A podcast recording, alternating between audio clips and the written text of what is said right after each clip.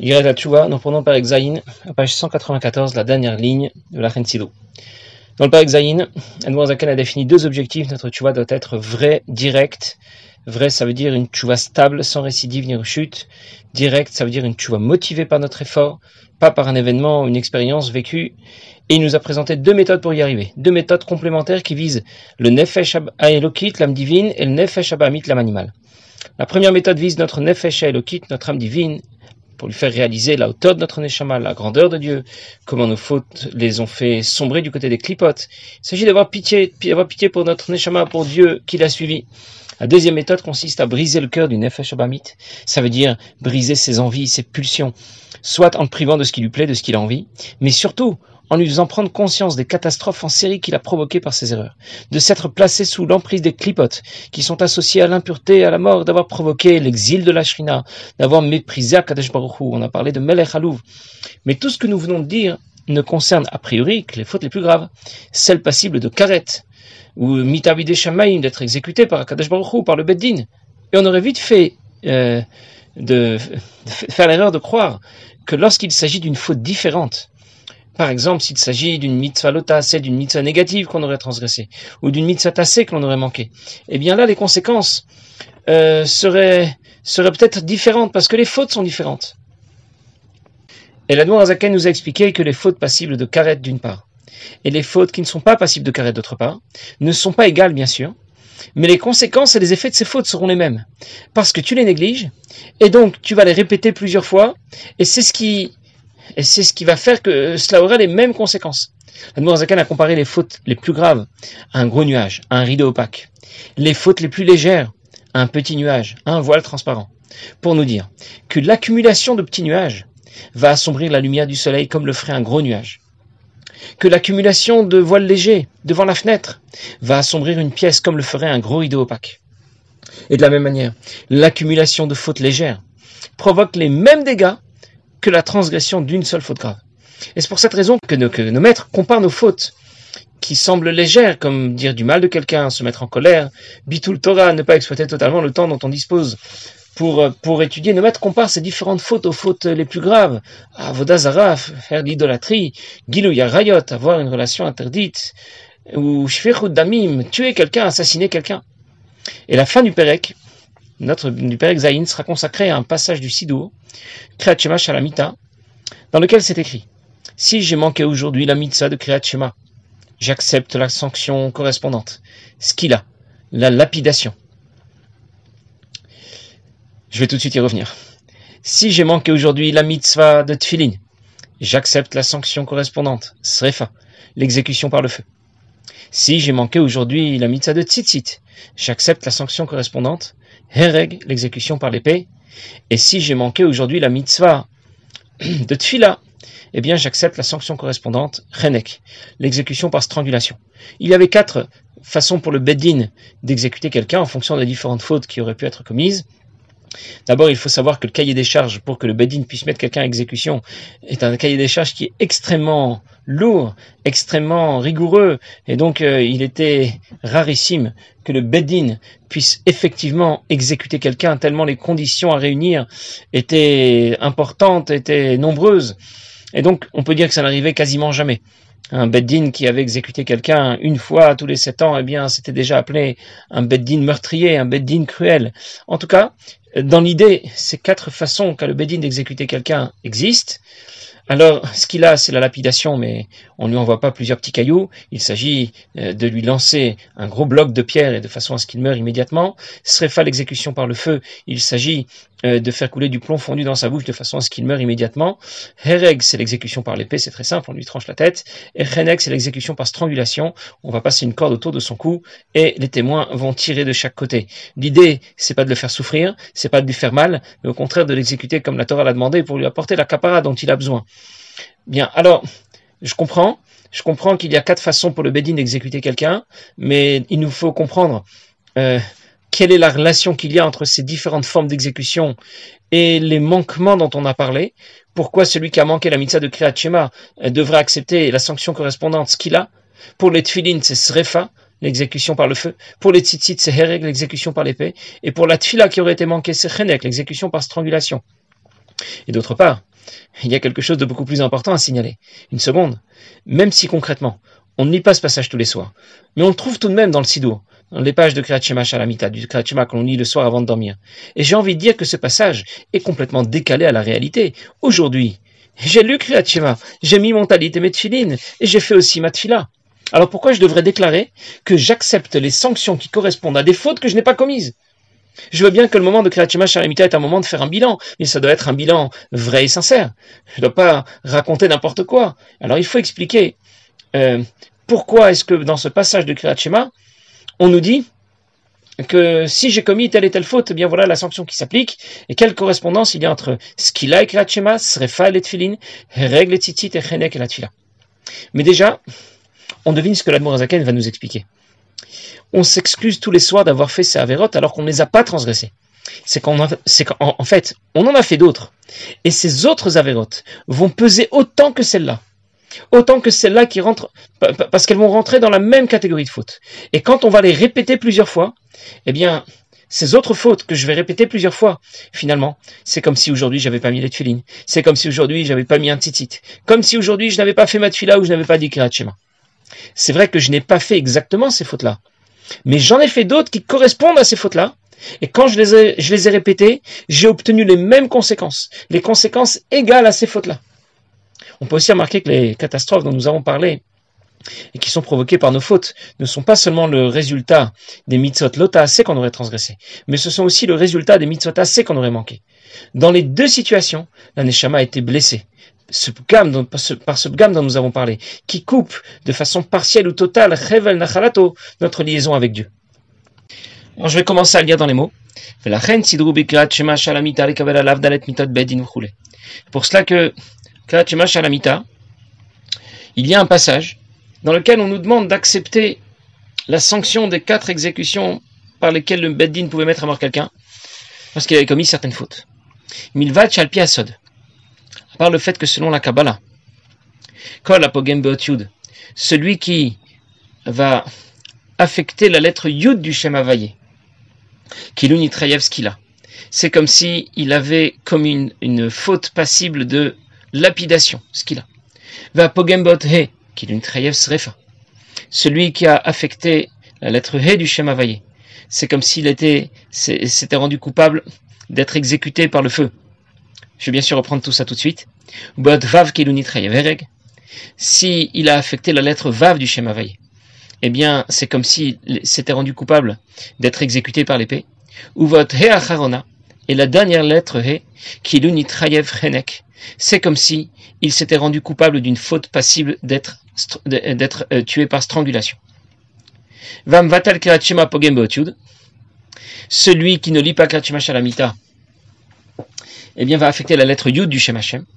Tfilin, celui qui manque la mitzvah de Tfilin bot, la lettre V. Tzitzit bot vav. Tzitzit, il affecte la lettre vav. Ou tfila bot Et pour la tfila, ce sera la dernière lettre V. Bien, bien sûr, je vais reprendre tout ça. La Neshama est un copier-coller du divin, comme nous avons déjà dit plusieurs fois. Elle s'inscrit dans les quatre lettres du nom de Dieu. Le Yud, le He, le Vav, le He. Et quand quelqu'un commet une faute, il porte atteinte à son corps, bien sûr, mais aussi à sa neshama, et il porte atteinte au divin qui est représenté par ces quatre lettres. Alors bien sûr, la première lettre du nom de Dieu qui sera affectée, c'est la dernière lettre, le dernier C'est la lettre qui est engagée vers la création, qui correspond à l'intégration du divin vers la création, qui va faire la transition avec la création, et qui est la première à sombrer vers les clipotes quand on commet une faute. Le dernier. C'est pour cette raison que le Zohar expliquait. Tchouva, c'est les lettres. Tachouv, c'est revenir à la situation antérieure à la faute. C'est ramener le hé qui a été perdu, qui a chuté à cause de notre faute, qu'on a entraîné dans notre faute. Mais les autres lettres du nom de Dieu, elles restent connectées au dernier hé. Le dernier hé ne s'est pas séparé des autres lettres. Et donc elles vont la suivre dans sa chute. C'est pour ça que quand quelqu'un commet une faute, il va provoquer des dégâts, mais à différents niveaux. Il a affecté son corps. Il a affecté sa neshama et il a aussi affecté le divin qui est représenté par ces quatre lettres, le Yud, le He, le Vav et le He. Et là, nous allons devoir distinguer les fautes qui vont affecter la lettre Yud du Shema Vaye, Yud Kevavke, les fautes qui vont affecter la lettre He, celles qui vont affecter la lettre Vav du Shem et enfin celles qui vont affecter la dernière lettre He du Shema Vaye. Il y a un mamar le rabbi précédent, Tafshin Zayin, et un autre Mahama, le rabbi Rashab, Tavresh Sameche, qui explique la correspondance des différentes fautes qui ont été évoquées, celui qui manque à Shema, Tfilin, Tzitzit ou Tfila, avec les différentes sanctions dont on a parlé, Skilas Refa Hereg Chenek, la lapidation, l'exécution par le feu, par l'épée ou par strangulation, et comment ces différentes fautes correspondent? Aux quatre lettres du nom de Dieu qu'elles ont affectées, le Yud, le He, le Vav le He. Et on va voir ça dans le détail. On va reprendre la première des Averot qui ont été citées, qui a, été citée. Amvatal Shema Pogem disait Celui qui manque la mitzvah de Kriyat Shema va affecter la lettre Yud du Shem Hashem.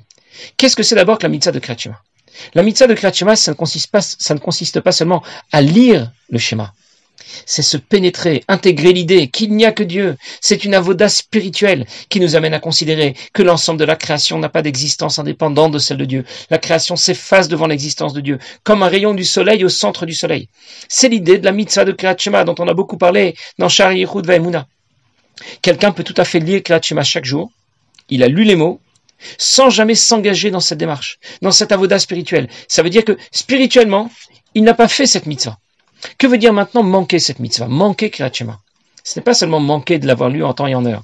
C'est considérer mon existence, considérer l'existence de la création. C'est ne pas s'effacer devant l'existence de Dieu. Moi aussi j'existe. Il faut compter avec moi. Il faut considérer ce que je pense et ce que je dis. Mon ego s'impose et je m'investis pour obtenir tout ce que je souhaite. C'est la seule chose qui me préoccupe, en d'autres mots. Manquer cette mitzvah, manquer Kriyat ça veut dire manquer de bitoul, manquer d'effacement de soi. Et la plus petite lettre, celle qui représente le bitoul, justement, l'effacement de soi. C'est la lettre Yud. Alors je reprends. Quand je manque la mitzvah de Kriyat spirituellement, ça veut dire que je manque en fait de bitoul. Je manque d'effacement devant Dieu.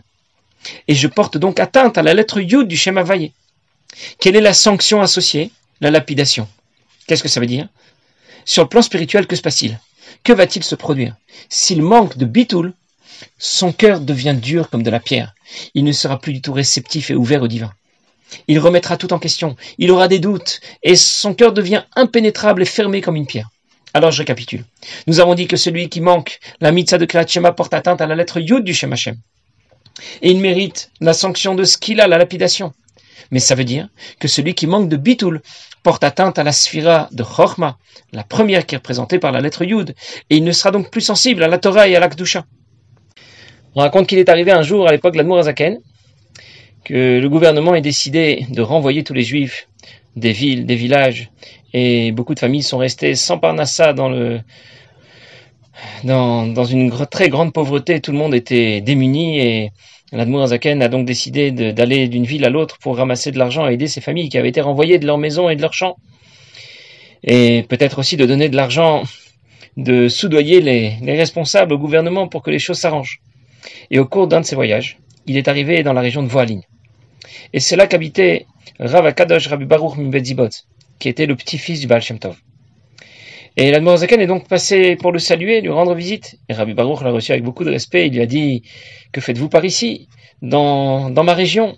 Alors l'Admorazaken lui a dit La la terre tout entière appartient à Kadosh Baruch Et il lui a expliqué qu'il venait parce qu'il y avait de nombreuses familles juives qui avaient été renvoyées de là où ils habitaient.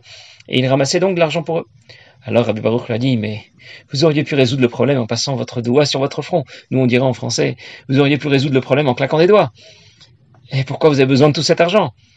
Et l'Admorazaken lui a répondu, Yaakov nous aussi, il aurait pu résoudre son problème avec Esav, juste en claquant des doigts, en passant son doigt sur son front. Mais il a envoyé des cadeaux à Esav, Shluchala de Nil Esav, Achaprapanav, je vais faire en sorte que les choses s'arrangent de façon naturelle, sans avoir besoin de faire de miracles. Baruch a continué, il a demandé à l'Admorazaken, vous auriez pu tout simplement enseigner à l'ensemble de ces juifs ce que veut dire Echad, Hashem Echad, comme le Baal Shem Tov l'a enseigné, et les choses se seraient arrangées. Et là, l'Admorazaken lui a dit au contraire. C'est à cause de votre grand-père, à cause du Baal Shem Tov qui nous a appris à Echad que toute cette histoire est arrivée. Alors Rabbi Baruch au départ n'a pas compris, et l'Admorazaken lui a expliqué. Quand les juifs ont été expulsés d'Espagne, aucun autre pays ne voulait les accueillir. Et la raison était que chaque pays est dirigé par un malach qui est en charge de la direction de ce pays. Et aucun de ces malachim n'acceptait de recevoir dans son pays les juifs qui, venaient d'Espagne, qui, avaient été expulsés d'Espagne, parce qu'ils se disaient que là où ils vont arriver, ils vont construire des bâtés des bâtés ils vont prier, ils vont étudier, ils vont dire Hachem Echad. Euh, ça, ça ne leur convient absolument pas. Euh, ça ne convient absolument pas à ces, à malachim qui ont la gestion, ces sarim, qui ont la gestion des autres pays des autres pays euh, de la planète. Et, parce que lorsque les Israël vont déclarer à Hashem Echad qu'il n'y a qu'Akadosh Baruch alors les clipotes disparaissent, le mal disparaît, et ça n'arrangeait absolument pas leurs affaires. Il n'y a que le Sar, le malak qui est en gestion, qui, est, qui, qui a la charge de la gestion de la Pologne, qui a dit moi ça me fait pas peur. Au contraire, je pense que je vais faire de bonnes affaires. Parce que lorsque les Juifs vont arriver dans mon pays, ils vont faire du commerce. Mais lorsqu'ils vont faire du commerce, ils vont pas toujours être, très honnêtes. Ils vont voler leurs clients, ils ne vont pas bien se comporter, et ils vont effectivement apprendre la Torah, mais ils vont pas apprendre la Torah l'ishma. Et ils vont construire des bâtiments ils vont prier, ils vont dire Hashem Echad, mais ils vont pas dire Hashem Echad comme il faut. Ils vont le dire sans kavana. Et ils vont faire le contraire d'Hashem Echad. Et dans ce cas, je vais faire de bonnes affaires. Au contraire, je vais détourner toute l'énergie des Bnei Israël qui seront venus dans mon pays, du côté des clipotes, de mon côté. Et c'est ce qui a eu pour conséquence que le roi de Pologne a accepté les Juifs qui venaient d'Espagne. Bien sûr, euh, il a exigé une énorme rançon. Il a mis un cosaque avec une lance sur un cheval euh, et il a demandé qu'on le recouvre d'argent pour accepter que les Juifs arrivent en Pologne. Et effectivement, le plan du Sar de la Pologne a, effectivement fonctionné. Les Juifs sont arrivés en Pologne, ils ont construit des bâtiments des midrashot, ils ont prié, ils ont étudié, mais lorsqu'ils étudiaient, c'était pas toujours l'ishma. Et lorsqu'ils ont déclaré au moment de Kriyat Shema, Hashem Echad, euh, ils le disaient pas comme il le fallait. Et le Sar de la Pologne se frottait les mains. Il a fait vraiment une très bonne affaire. Jusqu'à ce que votre grand-père, le Baal est venu apprendre à tout le monde ce que ça voulait dire Hashem Echad. Qu'est-ce que ça veut dire qu'il n'y a, n'y a pas qu'un seul Dieu? Il n'y a qu'Akadosh Baruch Hu. La création s'efface devant Akadosh Baruch Hu comme un rayon du soleil au centre du soleil. Et c'est, depuis là que le, le sar de la Pologne s'est, ravisé. Il a dit, je me suis trompé là sur la marchandise qu'on m'a vendue. Et c'est pour ça que maintenant les choses ont tourné dans la mauvaise direction. Et que de nouveau, les Juifs euh, ont été renvoyés de leur maison, ont été renvoyés de leur village. Et donc voilà ce que je vous disais. C'est justement à cause, on va dire grâce au Baal Shem Tov, que tout ce problème arrive. Parce que le Baal Shem Tov nous a enseigné comment dire Hashem Echad. Alors pour l'instant, nous n'avons vu que la première des quatre mitzvot qui auraient pu être manquées, comment elle se traduit sur le plan spirituel, en quoi cela porte atteinte à tel ou tel niveau du divin dans le schéma des sirotes, et quelle est la sanction, et la sanction spirituelle correspondante? Pour l'instant, on l'a vu seulement au sujet de la mitzvah de Kriyat Shema, du manque de bitoul dont on voulait parler, ça porte atteinte à la sphère de Chorma, et il nous reste à voir encore les mitzvot de Tfilin, Tfila et Tzitzit, dont nous allons parler la prochaine fois. Bezrat Hashem. Passez une bonne journée.